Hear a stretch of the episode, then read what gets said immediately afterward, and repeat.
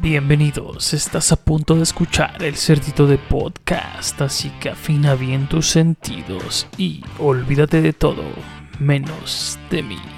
Comenzamos. Yay, bienvenidos mis queridos lazarillos del amor, bienvenidos nuevamente al cerdito de podcast, el podcast que a la postre se volverá el más escuchado del planeta, pero pues, primero ténganos paciencia, carajo. No sean tan aborazados. Tengan paciencia porque las cosas al aventón no se dan, no se dan de la mejor manera. Hoy tenemos un tema interesante, bonito, muy bonito, pero antes, antes de, iniciar con él, eh, quería preguntarles y saber Obviamente no van a poder contestar, pero lo pueden hacer después por las redes sociales. ¿Por qué demonios no? Si ya están vacunaditos, porque traíamos el. traíamos el mame, ¿no? De, todos los que estaban vacunando allá en la ciudad de Uruapan. A la pobre raza que le tocó estar formada y, y se les inundaron las calles, ¿no? Más allá de todo. Pues toda la organización cuestionable que pueda haber allá o no pues lo importante es que estén vacunados, ¿no? Y, ya lo que se haya dicho después, o la burla, o la crítica, o lo demás, pues es parte del ser, ¿no? Lo importante es que estén vacunaditos. Y, una situación que yo me topé, ahora que me puse mi segunda dosis acá en Dolores, sobre todo los, los contemporáneos, todos los que estamos en esta edad de los 30 y más, la neta creo que, pues espero, bueno, a mí me cayó el 20 y espero que a mucha gente ya le haya caído desde antes y que no sea yo el que les haga reflexionar, pero pues, pues ya estoy aquí, ni modo, se aguantan. Pero neta, que pues se va el medio gacho, pero qué jodida está esta década de nosotros, cabrón. La neta, la neta, la neta. Les decía a los compañeros del trabajo, eh, entre broma y porque lo había leído y escuchado, que la raza se iba a encontrar a, su media naranja o al amor de su vida en, la fila de, de, la vacuna. Y no que llevara esas expectativas, obviamente no. Pero neta que cuando llegué por ahí como de las 8 de la mañana, acá me tocó de las 8 a las 10, que no, es la ventaja de, de estar en, una, en un pueblo mágico. No hay tanta gente, o al menos no habemos tantos de los 30 a los 40 pero neta que la raza está bien jodida, güey. Denle al ejercicio, denle a la alimentación sana. En, buen, en buena onda el comentario. No soy doctor, no soy nutriólogo. Pero sí soy psicólogo y sí soy su compa. Y, y más allá de eso, la neta, pues, yo sí dije, ay, güey, hay que. Me veré tan madreado igual que tal. Y es que no es por hablar mal de la gente, ni mucho menos, pero a, percepción mía y demás gente, yo he visto compañeros de la edad y no que nos veamos más jóvenes y que no aparentemos la edad que, que tengamos. Yo no tengo ningún conflicto con que aparente mis 34 y que incluso me digan señor o don o como se les ocurre a los niños para nada, ¿no? No tengo o que si me salió una cana o que si me estoy quedando calvo. Ese no es el punto, o sea, porque eso a lo mejor son condiciones que, van ligadas incluso hasta la, hasta la misma genética.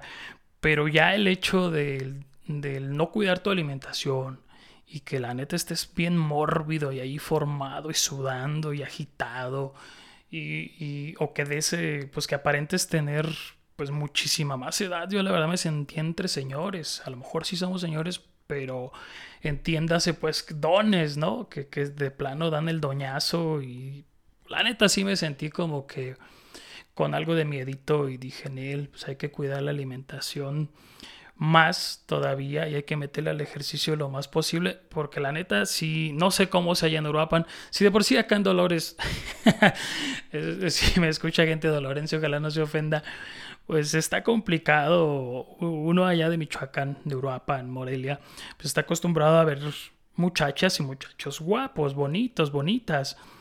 Y la neta acá pues no, no se da tanto, no, la mata no dio parejo, ¿no?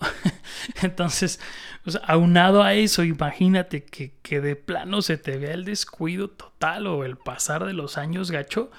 La neta, hay que envejecer con estilo, cabrón. La neta, hay que envejecer con un chingo de estilo y si se puede con cabello, mejor. Entonces, ese es mi intro. La verdad es que sí me saqué yo de onda. Hasta le voy a tomar el tequila. Porque sí, la neta dije que, qué mal plan, ¿no? Cada quien tendrá sus motivos, sus razones, a lo mejor pues no todos pueden cuidar la alimentación lo más sano posible, pero yo haciendo referencia a estas edades productivas laborales, yo digo que sí, aunque sea como que te alcanzas a hacer tu, ahorrito para, para invertirle en ti, ¿va? Pero bueno, situaciones que también no, que pueden ser cuestionables o no. Va, pues Iniciemos con un tema interesante.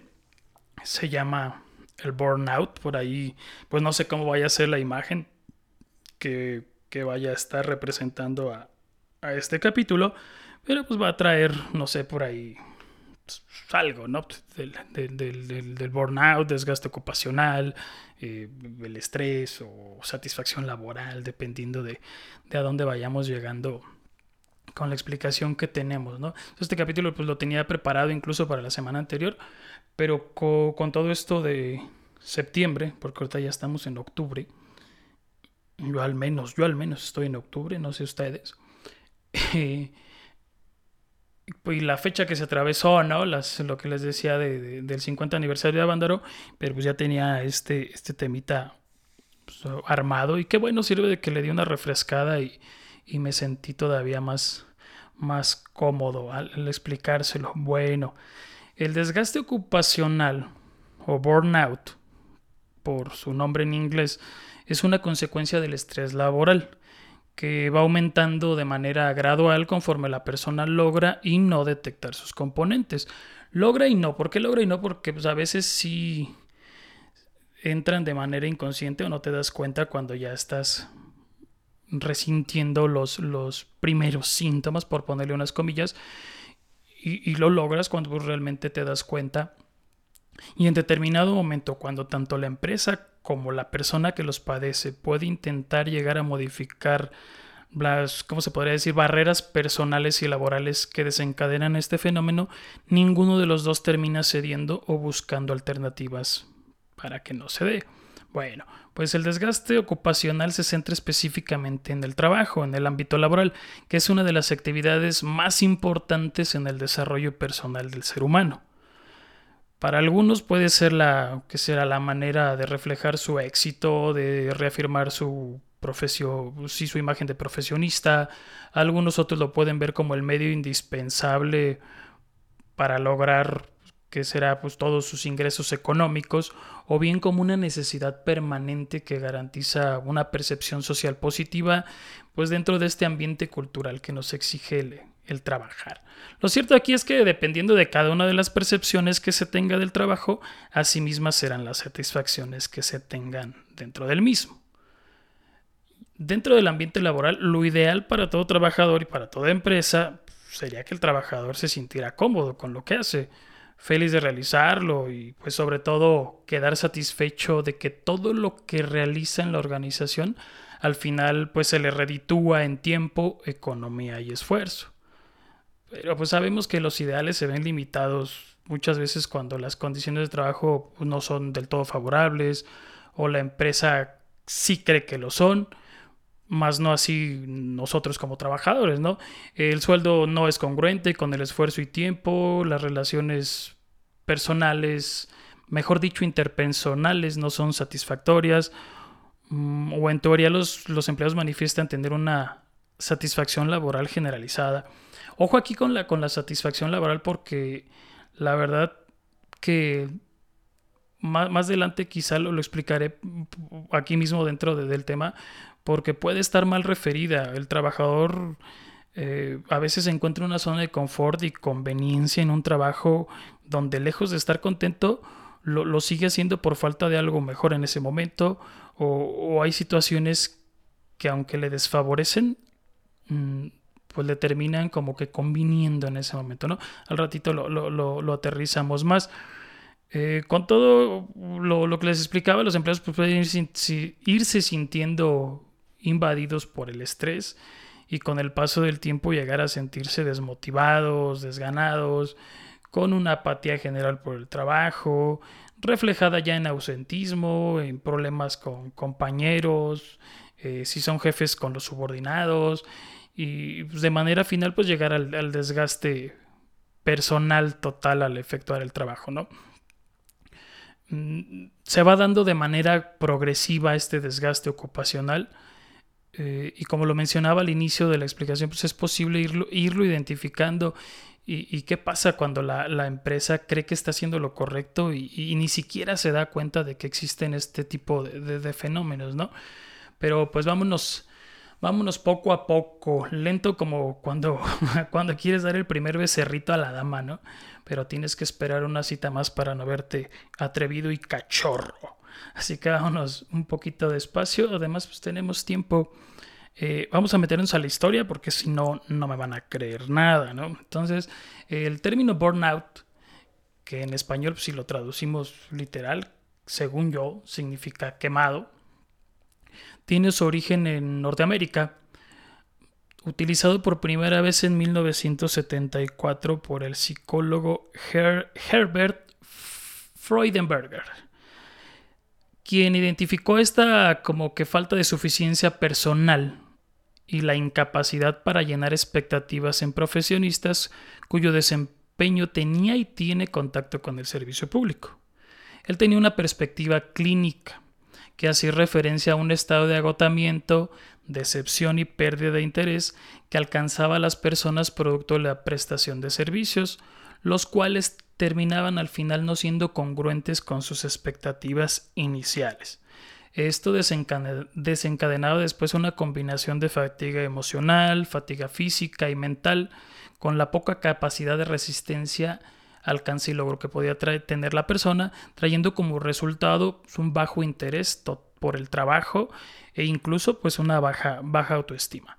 Tres años después, la psicóloga Cristina Maslach, también de, Estados Unidos, California propiamente, se familiariza en el estudio y lleva el término burnout a la, a la Asociación Psicológica Americana, la APA argumentando que estas actitudes eran cada vez más notables en los trabajadores de los servicios humanos al paso de los años. Ella tenía una perspectiva psicosocial y veía el burnout como un síndrome compuesto por tres elementos universales, que son el, el agotamiento emocional, la despersonalización y la falta de realización personal. Ya para el año de 1981, se realiza por primera vez una conferencia nacional en Estados Unidos sobre el desgaste ocupacional, donde se señala la, influencia de tres factores principales que las empresas descuidaban y siguen descuidando eh, en, lo que era la parte principal del desarrollo de este síndrome. Uno era la importancia que los servicios humanos tienen respecto al bienestar individual y colectivo de las personas. Otro era la demanda de calidad en los usuarios de servicios sociales educativos y sanitarios. Y el último era la noción completa de los efectos negativos del estrés tanto en las personas como en el medio ambiente. Los dos primeros ligados un poquito más a temas de la salud, recordemos que, ellos eran psicólogos, pero este tercero ya un poco más metido a la situación laboral, ya donde el estrés empieza a afectar directamente. Para el 2000, la OMS, Organización Mundial de la Salud, lo declara como un factor de riesgo laboral por su capacidad para afectar la calidad de vida y salud mental de la persona. Y también aquí lo define con tres términos. El agotamiento, que engloba cansancio, debilidad, fatiga, pérdida de energía, propósito. Eh, la desilusión, asociada con la decepción y pérdida de objetivos. Y finalmente el retiro, referido más hacia la apatía y pérdida de sociabilidad y proyectos de vida. ¿Cómo podemos nosotros, porque pues, a lo mejor van a decir, este cabrón ya nos dijo un montón de cosas y ni le entendí. ¿Cómo lo podemos cierto? No, no, tampoco no le estoy hablando a burros. ¿Cómo lo, ¿Cómo lo podemos identificando?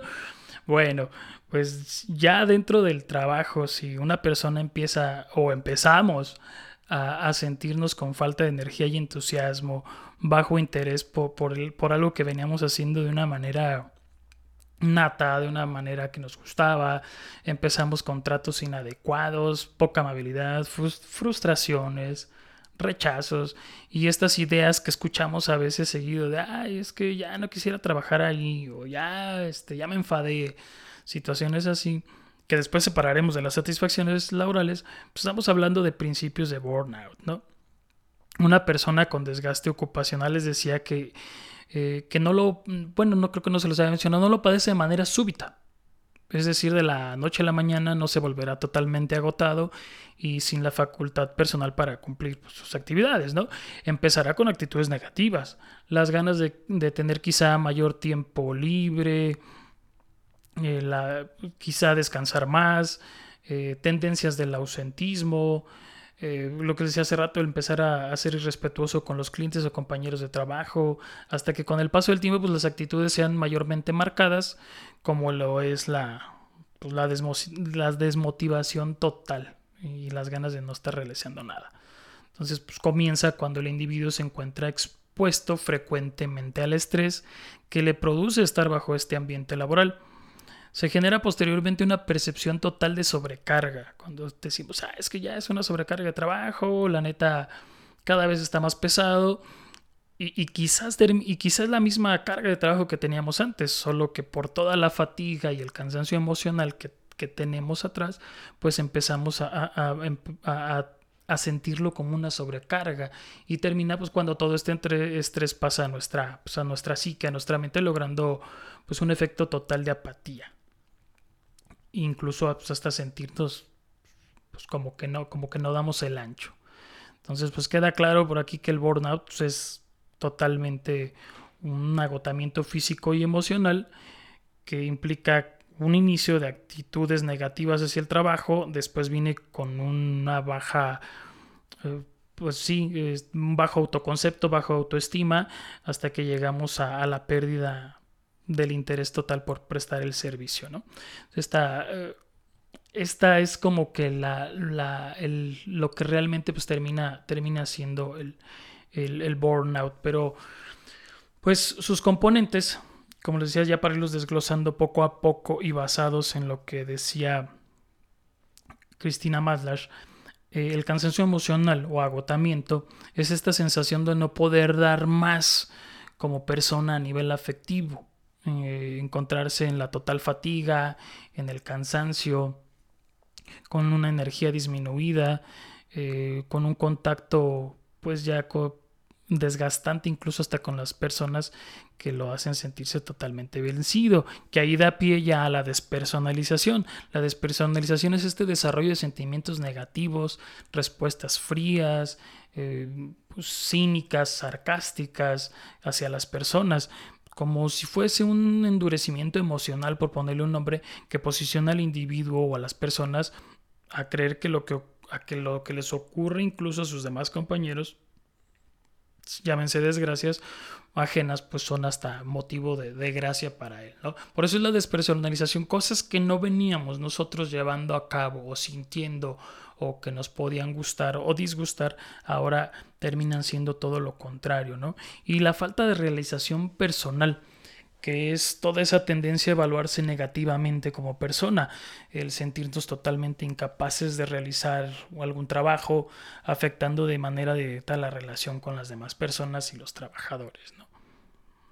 ¿Cómo, ¿Qué factores podríamos nosotros considerar que, que lo desencadenan como para irlo pues, aterrizando un poco a poco. Eh, como lo veníamos mencionando, pues será de forma gradual. mediante esta interacción del medio ambiente y el trabajo, pues es como nos iremos dando cuenta poco a poco cómo, cómo se va cómo se nos va presentando. dos, dos, personas que lo investigaron y que tienen por ahí al ratito les daré los nombres de los libros. Andrés Casio con SC, no Casio con S nada más, y Carlos Guillén en sus estudios de psicología del trabajo detectan cuatro factores que son desencadenantes del burnout. Uno es el ambiente físico y contenido del puesto. en el sí, en el que destacan el lugar donde el lugar donde estamos trabajando, las condiciones físicas de higiene, de temperatura, los turnos, si es de noche, si es de día, cuánto dura la jornada, eh, si hay una sobrecarga de trabajo, la facilidad que, tenga la, la, persona para emplear todas estas habilidades, si le dieron las herramientas, si no, si hay una retroalimentación en cuanto a, a lo que está haciendo en su puesto, ¿no? y que tenga un sentimiento de identidad allí. Y ojo con esto de la identidad, que también más adelantito lo, lo, lo iremos como que aterrizando. Ese es, ese es, el primero. El segundo es el desempeño de roles, relaciones interpersonales y desarrollo de la carrera, que pueden ser la ambigüedad de rol y conflicto de rol. Esto es no saber cuáles son mis funciones como tal, si yo creía que eran otras, eh, el empezar a interpretarlas de otra manera y que nadie me diga si estoy bien, si estoy, si estoy mal, las relaciones que se tengan con los compañeros, con los jefes inmediatos, el trato que le doy al cliente si es que me, me toca estar atendiendo personas, así como que la promoción interna que pueda tener el trabajador gracias a sus conocimientos. Es decir, si en determinado momento va a poder crecer la persona o no dentro del trabajo, que esto también es muy importante y muy determinante dentro de las relaciones eh, con, el trabajo, ¿no? Eh, los estresores relacionados con la nueva tecnología.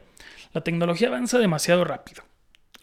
y esta capacidad que podamos tener para adaptarnos y que puede sustituir incluso a las mismas personas, el que haya gente que sepa manejarla mejor que nosotros y competir contra incluso quien ya lo hace, y tiene menor edad es un factor muy importante a considerar y que también genera estrés.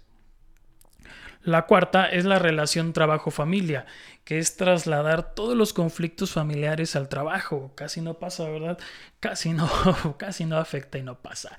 Que la misma familia sea la accionista incluso de la empresa. Estas empresas familiares que exigen y sobreexigen a la persona al trabajar o que incluso les usora por mucho que hayas estudiado, te toca seguir en la empresa y ese estrés de no sentirme ni siquiera facultado, ¿no? Y al momento de empezarme a sentir poco facultado, pues empieza estas, pues esta sobrecarga, esta despersonalización, este agotamiento. Y la quinta, eran cuatro, esta quinta la agregué yo, la verdad es que las, la, la, resumí o la nombré generaciones o cambios generacionales. Es, es cierto y es un tema, ya tiene un ratito que se está estudiando y que tiene mucho, mucho tema de donde cortar. Pero sí, convivir con generaciones mayores, llámese la X o los baby boomers o menores, convivir, bueno, no, yo soy millennial y los que somos millennials, convivir con centennials y los que son de la generación X, convivir con nosotros.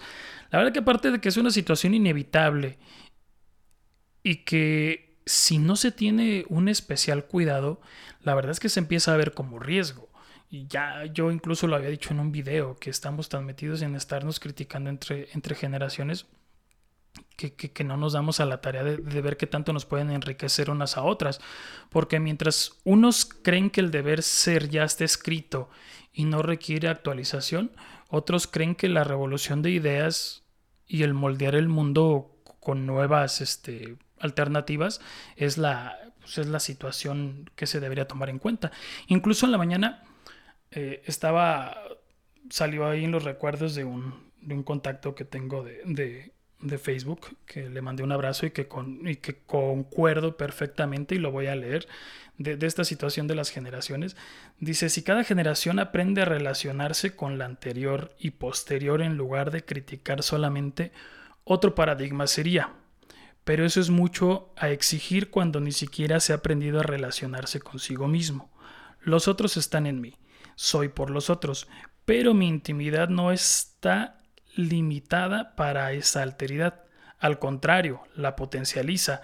Parto del principio egoísta, pienso, solo así te, hace por el bien como un colectivo y pues mi modestia es ser ufano. Entonces, pues realmente estamos tan metidos en, creer que una generación es mejor que otra y esto sí termina afectando pues de manera gradual todas las relaciones que se pueden tener en el, trabajo y obviamente a la postre pues hacerlo complicado y tedioso, cansado y, nefasto, ¿no? ¿Qué deberíamos hacer nosotros para afrontarlo una vez que, que lo vamos detectando? Siendo un proceso adaptativo, lo hace integral a las personas, es decir, les da herramientas para poder sobrellevarlo, e intentar buscar alternativas que no lo dejen, pues, como lo dice el nombre, no quemarse y, lograr seguir siendo funcional. Eh, el desgaste ocupacional atacará tanto a jefes como subordinados. Aquí no se escapa nadie, ¿no? y, y sí dependerá quizá de cuánto tiempo lleven las personas en la empresa, porque es gradual, pero el papel que juegue la misma empresa para que sus empleados se sigan siendo y sintiéndose productivos y que alcancen sus metas, pues deberá de estar enfocado en controlar y reducir los efectos del estrés laboral con programas o estrategias de intervención organizacionales e individuales. Entonces, partiendo de estos dos enfoques, de lo organizacional y el individual, pues vamos a ver cuál pesa más, porque a veces desde el lado individual le andamos exigiendo un montón de cosas a la empresa y la empresa, como les decía en un inicio, pues ni siquiera detecta o ni siquiera sabe qué onda hay abajo porque cree que todas las cosas las está haciendo bien, ¿va? Ay, qué rico está el tequila. Bueno, en cuanto a las medidas de, intervención organizacional, ¿qué podemos ver? Bueno, en primera instancia, los administradores deben reconocer la existencia del estrés laboral. Es la primera, deben de estarse. Afortunadamente, pues ahorita incluso ya lo querían implementar como ley o hasta decían que podías demandar si, si había esta situación de estrés laboral, que lo identifiquen y que sepan ¿Qué tan alta es la necesidad de acción mediante la observación de síntomas y signos característicos del estrés? Porque pues posteriormente ya una, una vez que se identifican y se ven los, los resultados negativos, pues ahí es donde pueden empezar a actuar, ¿no? Porque lejos de que, de que el trabajador tome como un reto el ambiente estresor y se encuentre desgastado con conflictos, o sea, ellos pueden intervenir en el problema tomando las medidas que consideren necesarias. Que pueden ser la implementación de políticas que tengan como base la comunicación con, el personal. Creo que esta es una de las... La base más importante, sobre todo para los que están desde el lado del liderazgo, es, conocer, conocer a cada una de las personas, saber identificar las cualidades de, cada uno para pues, así mismo delegar y facultar pero el diálogo es básico, es importante, ¿no? La plática uno a uno, la retroalimentación constante, si son de nuevo ingreso, cómo te has sentido, si ya llevan tiempo, pues también, qué ha cambiado en el trabajo, lo, sigues viendo igual, qué crees que afecte, qué nos falta, que, que, lo, hacemos, que lo hagamos sentir parte o que nos hagan sentir parte de, del trabajo y de las decisiones, pues, o, en los, o hasta en la misma implementación de nuevos modelos de negocio pues fomentan pues, primero que nada la unión y, el trabajo en equipo, ¿no? El buscar incentivos de carácter espacio-tiempo, periodos vacacionales, jornadas laborales, eh, incluso hasta pues, pues hay quien lo, quien se puede estar más motivado por, por el ingreso económico, pues adelante también. Pues, pero esto es parte de, de, quien está al frente de una empresa y quien está como líder, porque a veces los líderes somos los que terminamos corriendo a, las personas o, nos vamos nosotros porque el líder pues no, no da, creemos que no da el ancho, ¿no? Entonces con, esta preocupación sana que debe de tener la empresa y que debe de hacerlo mediante, y no solo mediante texto, consultas, porque a veces lo que hacen es, pues llegó la, que fue la encuesta de cada seis meses o la encuesta de cada año donde vamos a descubrir cómo se sienten ustedes. Y pues es manipulable, es al aventón, la, a veces son hasta 100 preguntas y, ni quieres, contestas lo de la semana pasada, lo, del año pasado, lo de hace seis meses. Y pues no, realmente la preocupación real, al menos desde mi perspectiva, es llegar tal cual con la persona y, preguntar cómo, cómo, se siente y de ahí empezar a, hacer una plática y una charla de retroalimentación general. Porque solo así vamos a generar lo que se le conoce actualmente como el engagement, que, es el tener a la persona enganchada y, hacer que lo que dicen por ahí que, que sienta, que se sienta participe o que sienta la camiseta, pues es mucho, mucho de nosotros, no nada más de él, ¿no? Este, este engagement puede definirse como un, pues como tal, un constructo motivacional positivo o estado cognitivo afectivo dirigido hacia el ámbito laboral y que es visible gracias a la energía, persistencia y dedicación de, de cómo enfrentamos los problemas ante las, ante las demandas laborales y cómo se enfrentan y afrontan eficazmente.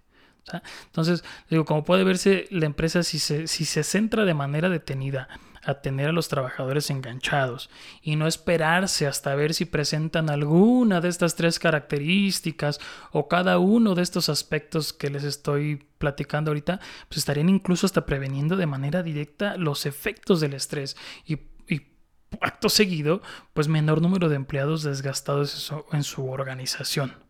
Eso es lo que podría hacer la empresa. Ahora vámonos con las intervenciones individuales, que es las que nos van a raspar, nos van a doler tantito. Aquí viene la parte de no nada más estar viviendo con el soy la víctima, eh, la víctima en mi trabajo, la víctima. Eh, es que a mí no me valoran, a él sí y a mí no. Mi jefe tiene sus preferidos, a mí me cargan la mano. Y nos estamos centrando en lo, en lo malo únicamente. Y, díganmelo a mí que de repente llegan chavos, ¿no? Y que, o que más bien veo a los trabajadores que son los más calladitos, que llegan, hacen su trabajo, saludan, se van, son puntuales y, hacen lo, lo justo como debe de ser y todo queda tranquilo, ¿no? Y es lo que les digo yo a todos estos que empiezan, no, es que a mí y él sí lo llegan tarde y no lo hacen nada. Digo, oye, pues eh, te estás comparando a cada rato con el que dices que, que, que hace mal su trabajo. Y encima de todo quieres ser como él. Pues, no mames, ¿por qué chingados, no? Si ya te estás comparando, cosa que, que ni me gusta hacer, que ni, ni me gusta, ni, ni te lo pongo yo en bandeja para que lo hagas. Pero si ya lo estás haciendo, si ya te estás metiendo en las ondas de compararte, pues mejor compárate con las personas puntuales, responsables, trabajadoras, con los empleados del mes y busca ser como ellos. O sea, ¿por qué demonios querernos comparar? ¿O por qué demonios, demonios siempre estar con el de, ah, es que él sí, yo, entonces yo voy a hacer lo mismo que él hace? De todos modos le pagan lo mismo, alguna madre así, ¿no? ¿Hasta dónde llega nuestro nivel aspiracional también? O sea, eh, el de estar nada más metidos en lo negativo, en lo negativo, y, y, si estamos buscándonos como ejemplos, pues tratar de acercarnos a las personas que hacen bien las cosas y si lo que estamos viendo y detectando es que me estoy contagiando de, de las de la falta de, de capacidad de otros, pues mejor me empiezo a contar, ¿no? Con los que hacen bien las cosas. Pero ¿qué pasa? ¿Qué contestan de repente? Ah, pues sí, pues es que su vida no es igual a la mía y bla, bla desde ahí te das cuenta de qué buscan y dónde van, ¿no? Porque ninguna vida es más importante que otra. No porque tú estudies tal carrera y tal otra madre y tengas otro trabajo más tarde, pues quiera decir que es más importante tu vida que la de la otra persona. Cada quien vive su contexto distinto y mientras estés en un trabajo y cumplas las mismas horas que el otro, pues te atienes a lo mismo que hace el otro. Si, si después de ahí tú tienes estudios, trabajo, cuidas tu familia, además, pues ese es sí, parte de tu vida y tu problema y que deberás irlo adecuando, sino para que te avientas dobles cargas. Entiendo la necesidad, entiendo, pero también tienes que entender la parte de lo que es formar parte de una empresa y los compromisos que conlleva, ¿no? Entonces, pues, pues esa es una de las, de las partes importantes que debemos tener a nivel organizacional. Pues esto también hablando pues de una organización sana, ¿no? Donde los líderes, les decía, pues juegan un papel perdón, muy, muy importante. ¿Qué otra cosa me tengo que dar cuenta como trabajador? Como trabajador tengo mi rol específico. Se los había dicho en un video no hace mucho. Mis actividades. Me contrataron para cubrir un perfil de puesto. El perfil de puesto tal cual detalla lo que voy a hacer. Me lo explicaron incluso en la entrevista de trabajo. Encajé en él, supe de qué, en qué consistía. Dije, adelante, me la juego, le entro al reto. Entonces, O sea, realizarlo, papá. Deja de sentirte o indispensable por el hecho de ser yo quien realiza las cosas. Ese es otro gran problema. Deja de ver el empoderamiento, el empowerment, como esa libertad de elegir de elegir, exigir y condenar lo que considero incorrecto sin primero llegar al diálogo. Si los jefes tienen que fomentar el diálogo cuando te quieren hacer sentir bien, tú también tienes que fomentar el diálogo cuando ves que algo está incorrecto, pero un diálogo congruente y con bases y no nada más de exigencia. El empoderamiento laboral va ligado al facultamiento, a esas responsabilidades que se me delegaron por ser parte de mi trabajo, porque soy apto y porque estoy en ese lugar y en ese momento formando parte de una empresa. ¿Sale? No es para pararme el cuello y decir soy el único chingón que puede hacerlo y sin mí no se podría. Claro que cuando se va una pieza o cuando te vas de, una, de, de un lado y renuncias, y tenías un papel importante, pues se sufre. Pues, yo lo he visto, se va cualquier compañero y, se sufre su área, pero el trabajo ese día quizás se queda a medias.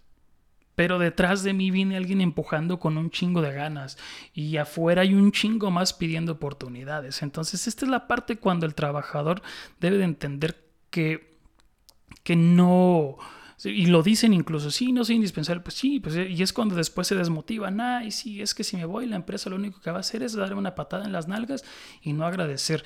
El agradecimiento dependerá del líder como tal, y, pero si no te vas en buena lead, pues no te van a agradecer o ya será cualidad personal de cada líder si lo hace o no. Pero esta es la parte importante que, que, el trabajador debe entender. Deberá poner en juego todas sus herramientas personales para evitar pues el, caer en este tipo de, de, efectos estresores y que al final del día pues lo, lo, lo, lo ocasionen caer en esta parte del burnout. Bueno, perdón que le tome el tequila y les haga estas pausas. Eh, sabemos que hay personas o nos toca convivir con personas que son, entre comillas, menos sensibles o, que les pegan, su personalidad es más dura y que a veces algunas situaciones les pegan menos, es decir, tienen un, un poco de mayor implicación, control y, desafío para, para, este tipo de, de, situaciones, ¿no? Desarrollar una, una, inteligencia emocional a lo largo de los años que les permite tener un control de lo que está ocurriendo en su entorno, lo cual les proporciona seguridad y energía para mantenerlo. Llevar una actitud positiva te da la, la opción de tomar a reto cualquier situación estresora del trabajo. No todas, y obviamente, como les decía, como es gradual, pues esto va a ir disminuyendo, pero sí es una realidad también que la personalidad juega un papel importante. También están las personas que son un poco más sensibles y que no por eso son menos que nosotros, pero para ello pues, hay incluso medidas y, técnicas que, pueden ir desarrollándose para, para afrontar el desgaste. Una puede ser el, de, el detener el pensamiento. Cuando esto hace referencia cuando la persona inicia con una serie de pensamientos negativos persistentes, pesimistas, que incluso lo, lo, expresa y lo dice, los, los cuales impiden resolver la situación, pues es indispensable, indispensable, mejor dicho, eh, el que se controle. Todo es, este es también como de de escucharnos y, y, mejor que mejor que también que nos lo diga no la persona. Escuchemos también a nuestros amigos familiares cuando les cuando nos dicen otra vez quejándote güey o guay otra vez te estás quejando del trabajo pues que está tan mal desde ahí ya nos podemos ir detectando estos pensamientos y hacer esta pausa de qué tanto es partícipe la empresa y qué tanto soy partícipe yo para poder pasar a la solución de problemas, eh, que son las herramientas mostradas del trabajador al momento de que identificas y reconoces estos pensamientos, pues tomar las decisiones adecuadas, desde decir soy yo en este momento, quizás soy yo el pesimista, quizás soy yo el que está cambiando, o si es la empresa, pues tener esta facultad de pedir ayuda y facilidad de acercarse con los líderes y expresarlo de manera real y concreta o si ellos nos dan la oportunidad de expresarlo pues adelante pero pues no llegar y y exigir, como les decía hace rato, ¿no? Es pedir ayuda. Y se llama reestructuración cognitiva, que son las técnicas y procedimientos ofrecidos al sujeto para que reorganice la percepción inicial del problema y apreciarla de manera distinta. Y que no tiene que ser, pues, porque suena muy psicológico el asunto, pues no tiene que ser forzosamente el que el que vayas a terapia, que sí vayan a terapia, la verdad, desde que sientan la necesidad, acérquense a un psicólogo, ya les hice promoción a los colegas, pero sí, desde que nos lo dicen, les decía hace ratito, desde alguien cuando nos empieza a detectar, oye, o incluso los compañeros de trabajo, oye, has cambiado, oye, antes no eras así, lejos de molestarnos y lejos de reaccionar con una de sí, pero es que el trabajo, tú también, pues empecemos a agradecer esa parte retro y, empezar a, a detectar qué tanto sí somos partícipes nosotros y qué tanto no. Va. he estado ahorita, por ejemplo, hablando mucho del, estrés. O sea, se mete mucho el estrés con lo que estamos hablando del desgaste o del burnout. Eh, ¿Son lo mismo el estrés y el desgaste ocupacional? Pues no. Pero sí. Pero si no le daba oportunidad a la retórica, pues no iba a sonar importante. Entonces, habría que hacerlo sonar así como preguntita para que, para poderles decir, no, no es lo mismo. El estrés es una respuesta adaptativa. Eh, se mide más por las características individuales y procesos psicológicos, la, cual pues, al mismo tiempo es consecuencia de una acción, de, la interacción individuo-ambiente. Entonces, pues todos estos, eh, todas las situaciones o eventos externos que se le plantean a la persona o que ella misma se plantea, y todas esas demandas físicas y psicológicas y psicológicas pues son, son parte de su estrés, ¿no? Y por su parte pues el, el, burnout, como lo veníamos manejando, pues se entiende como una respuesta a fuentes de estrés crónico que surgen de las relaciones del trabajo, que pueden ser relaciones personales y sociales entre los que prestan servicios o los reciben. Es más un, tipo particular de, de, cómo vamos afrontando la relación, pues se podría decir profesional cliente y profesional organización. Este estrés crónico que les decía se refiere a todas las demandas laborales y condiciones a las que el trabajador se encuentra y que son percibidas de manera perjudicial y que con el paso del tiempo logran pues, totalmente desgastar a la persona en los aspectos que ya habíamos visto, ¿no? Agotamiento emocional, cambios drásticos en la personalidad y su bajo logro. Pues entonces, pues con estos términos les decía, pues ya tenemos como que la, relación, ¿no? El, burnout siempre será respuesta ante el estrés laboral. Y el estrés, pues ya después si quieren tocamos un tema porque pues también tiene sus cualidades y su, definición propia, ¿no? Y, cómo afecta, pues incluso hasta no solo, pues todo lo que es salud mental, salud física, cuando se somatiza y todos los problemas que te puede generar, generar en, en casa y en demás lugares. Hablábamos hace ratito, cuando les decía de, la satisfacción laboral, cómo, cómo, a veces está disfrazada, ¿no? Porque al final del día puede haber una persona que está con todos los, los efectos del burnout. Y estas, esto es lo que les decía hace ratito, el cómo hacernos conscientes de las cosas. Ya la persona incluso está consciente de todo lo que le está ocurriendo, pero al final del día sigue señalando que está satisfecha en su trabajo. Perdón, es increíble ver cómo a pesar de, que escuchamos a las mismas personas, esa insatisfacción laboral, o, cómo al analizar cómo contestan los test empresariales, o, o, estas empresas que a veces mandan a los consultores de RH a hacer estas preguntas referentes al tema, resulta que todo está bien. O sea, están o no están insatisfechos, o tienen miedo de decir las cosas, o piensan que si contestan mal pueden perder el trabajo o la neta están exagerando. Esa es una bronca que desde antes de pasar otro ratito de historia, déjenle doy un traguito.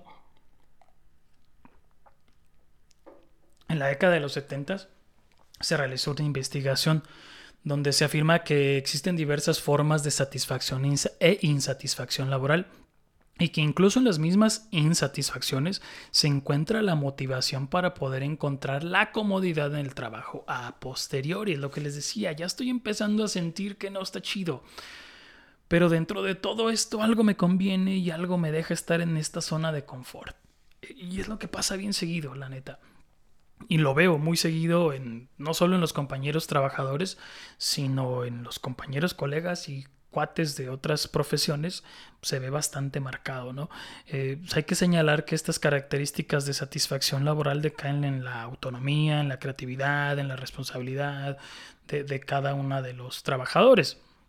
Énfasis especial entre la interacción y relación trabajador trabajador y trabajador patrón. Es como les decía, no es lo mismo la relación que llevamos trabajador-trabajador, donde nos expresamos de ciertas maneras o empezamos a renegar y criticar al jefe o criticar a los otros trabajadores y eso, eso aminora a ratos la, la satisfacción o la insatisfacción, mejor dicho, a las relaciones trabajador-patrón, que ahí sí ya son un poquito más, pues tienen que ser con una línea de respeto mayor.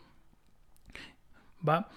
Bueno, para el año 2000 se vuelven a retomar estos estudios por, si mal no recuerdo, había salido en ese entonces como que un 17% de personas que realmente manifestaban insatisfacción laboral pese a todo lo que venían diciendo. Para el año 2000 estos trabajos se retoman remarcando que existen cuatro formas de satisfacción laboral y dos de insatisfacción laboral que atienden al trabajador como resultado de la interacción de tres variables fundamentales.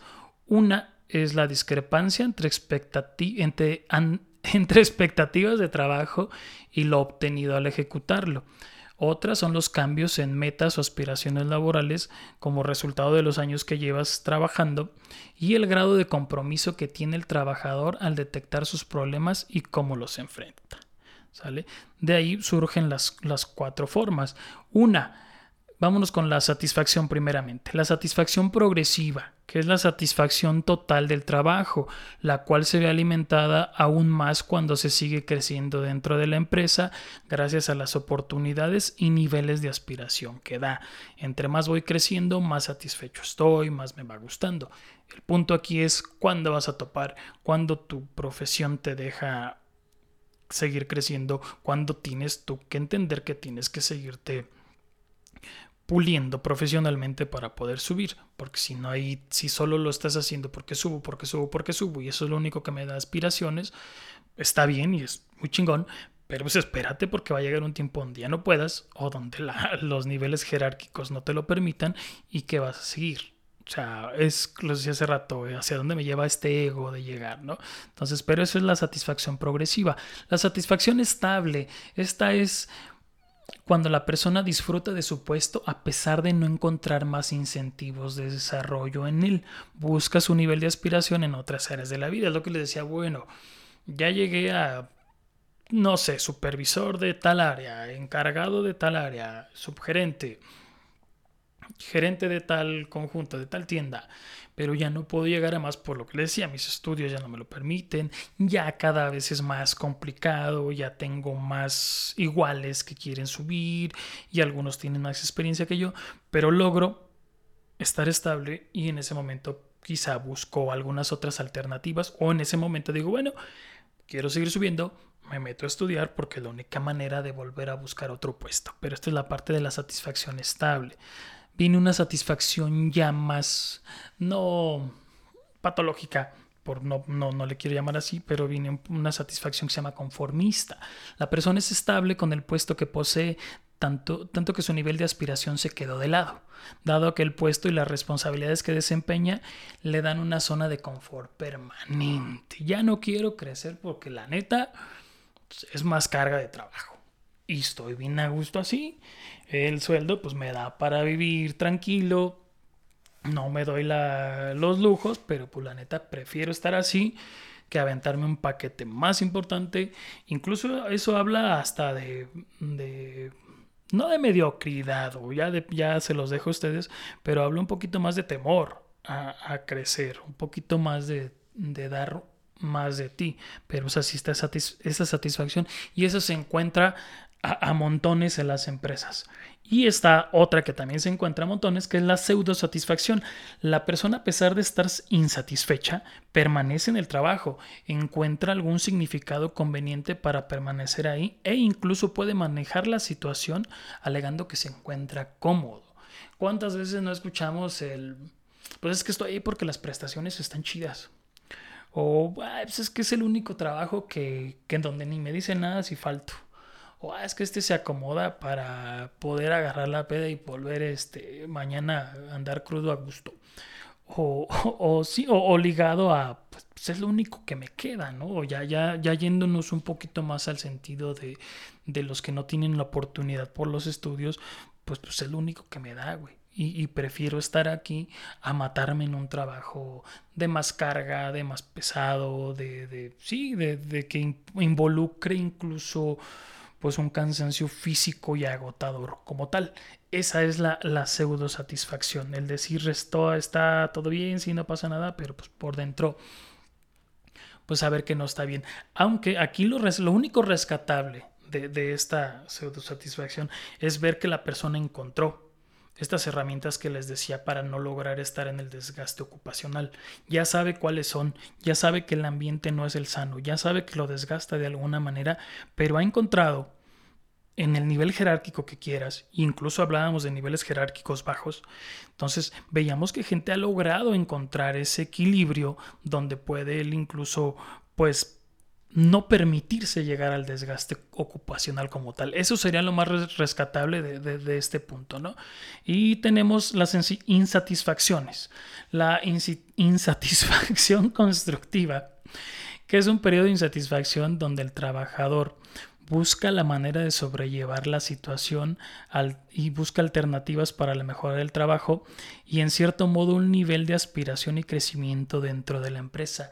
Ya me detecté cómo está de, de cabrón este asunto, pero muy, muy en el fondo sí quiero o estoy con la idea de que en cuanto haya chance de crecimiento o en cuanto haya chance de quitarme esta eh, losa que traiga o este lastre, lo voy a aprovechar. Mientras, pues aquí le sigo padeciendo y si cae un puesto más padre o por lo que quiera que sea, o, no me cierro a ir aprendiendo más cosas, no lo veo como sobrecarga, lo veo como una oportunidad de, de, aprender más para si algún día hay herramientas para algo, aventármela. Esa es la insatisfacción constructiva. Y la insatisfacción fija es la insatisfacción total en el trabajo. La persona no busca ninguna alternativa de, de mejora en su condición eh, la tolerancia a la frustración es nula y la sobrecarga a los problemas cada vez es más notoria. ¿Sale? Pues todas estas, estas insatisfacciones y, satisfacciones pues vienen a demostrar por qué las cifras de personas satisfechas pues en su trabajo por lo general son más altas. Hay quien encuentra estos equilibrios y como les decía, también juega mucho el papel del miedo a... Y si digo que está de la fregada, y si digo que me siento mal, y si digo que le hace falta al líder comunicar más cosas, y si la toma contra mí, y si hay represalias, entonces, pues esto no quiere decir que, una empresa, por mucho que esté saliendo con, con niveles altos de satisfacción, quiere decir que realmente lo sea. Esto, el, yo creo que el, único, las únicas personas que lo saben son los mismos trabajadores que están ahí y pues el líder que se, que se tiene que dar cuenta. Es un ideal bien grandote, ¿no? Que él tenga que, que detectar, pero la neta, pues si le metes preocupación como tal a, a, tus iguales y a tus compañeros que están, los que dependen de ti y que están a tu cargo, pues creo que es como que una de las... deja de ser ideal y, y, y, cuando se vuelve real, la verdad que es que es padre, ¿no? Va. Pues yo creo que con esto, mis queridos lazarillos del amor, pues los, los dejo, los dejo descansar de mí. Espero no, no haberlos enfadado, ni mucho menos. Eh, ya después nos meteremos a hablar de lo que, de lo que es el liderazgo que aquí se toca y, que tiene mucha base eh, en este tipo de situaciones y en muchas otras más, del estrés como tal o de alguna situación laboral interesante. Mientras pues aquí le dejamos, quiéranse mucho, cuídense mucho, besen mucho, bésense mucho. Y pues sí, pues bésense mucho si están solos, ¿no? Que sea así como, como los gatos le hacen. ¿Qué más da? Les mando besitos donde no les da el sol y aquí nos vemos en no sé cuántos días, pero nos vemos. Bye bye. Acabas de escuchar el cerdito de podcast. Te esperamos en nuestro próximo episodio con más sorpresas, más detalles que harán de tu vida, si bien no más inteligente, más interesante.